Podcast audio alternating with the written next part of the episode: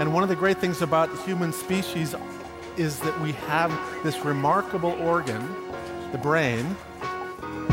La tête dans le cerveau.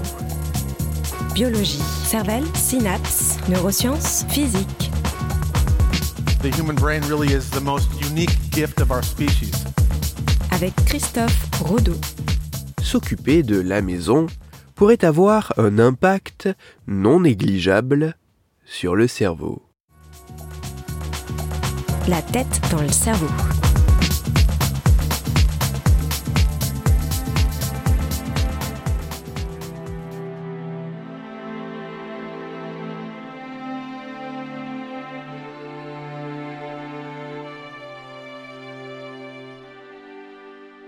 S'il semble plutôt admis que l'activité physique lors d'une pratique sportive peut avoir de nombreux bénéfices sur le cerveau, il n'est pas toujours forcément évident de pouvoir réussir à pratiquer une telle activité. C'est notamment le cas en vieillissant. Mais et si d'autres activités physiques que la pratique sportive pouvaient avoir un impact sur le cerveau? Et si les banales tâches ménagères pouvaient avoir un impact sur le cerveau?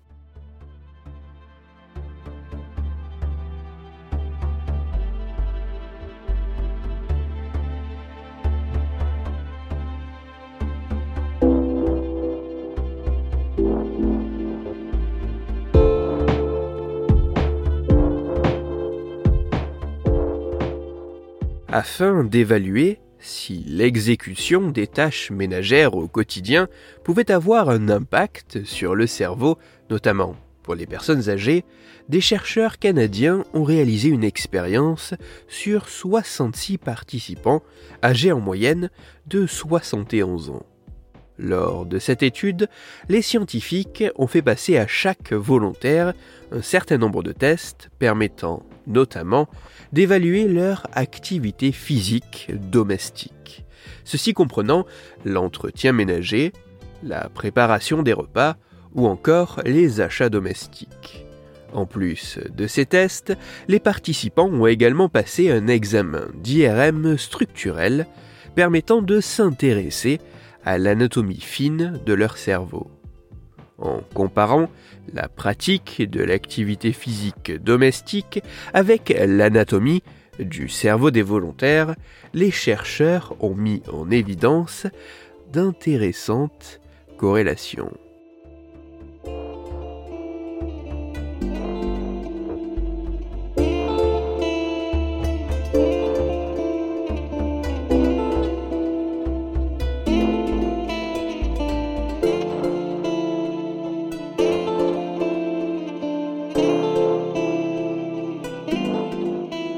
En examinant les associations entre l'activité physique domestique et l'anatomie cérébrale, les chercheurs ont mis en évidence une corrélation significative entre une telle pratique et le volume du cerveau. Plus précisément, les scientifiques montrent qu'il semble exister une corrélation entre la pratique de l'activité physique domestique et le volume de matière grise, le volume de matière cérébrale comprenant notamment le corps cellulaire des neurones, et ceci particulièrement dans deux régions cérébrales spécifiques, l'hippocampe et le lobe frontal. Autrement dit, de manière un peu caricaturale, le simple fait de s'occuper de la maison semble être associé à un volume cérébral plus important dans des régions participant notamment à la mémoire pour l'hippocampe et à de nombreuses fonctions cognitives complexes pour le lobe frontal.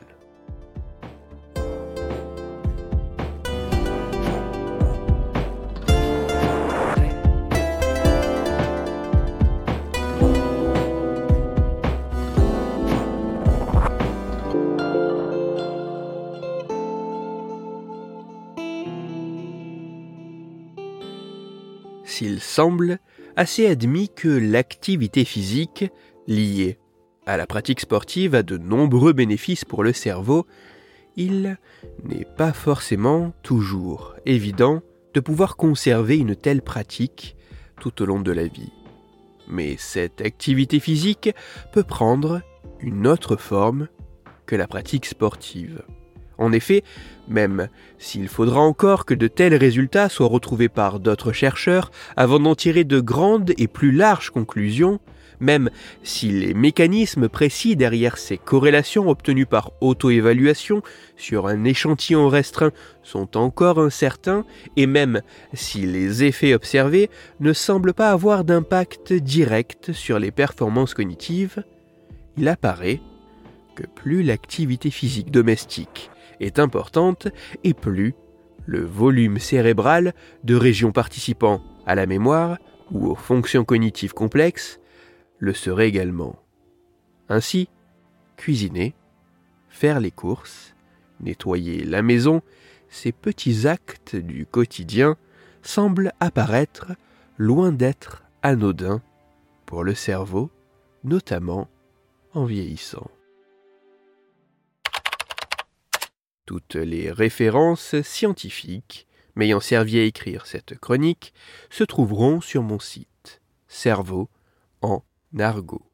Vous y retrouverez notamment l'article scientifique dont j'ai parlé pour, si vous le souhaitez, vous y plonger dans le détail. Afin d'approfondir la chronique d'aujourd'hui, je vous renvoie vers un article disponible gratuitement sur Internet, mais en anglais.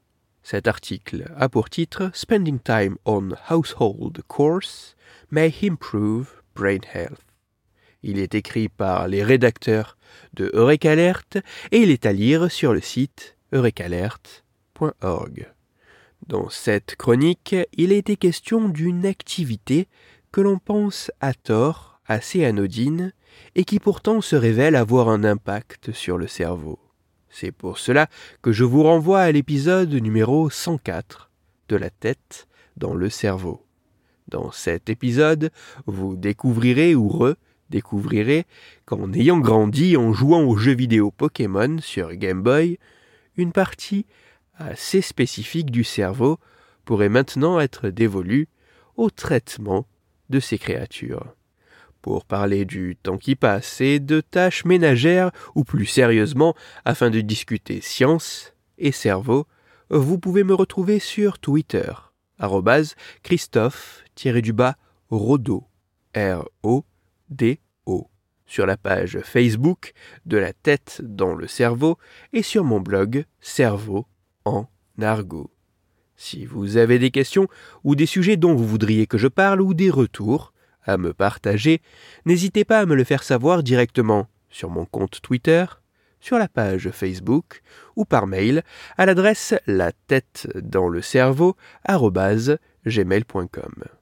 Toutes mes chroniques, y compris celles-ci, sont disponibles en réécoute sur mon podcast La tête dans le cerveau, à retrouver sur toutes les plateformes de podcast, dont SoundCloud, Deezer, Spotify, Google Podcast, iTunes, Apple Podcast, mais aussi sur YouTube.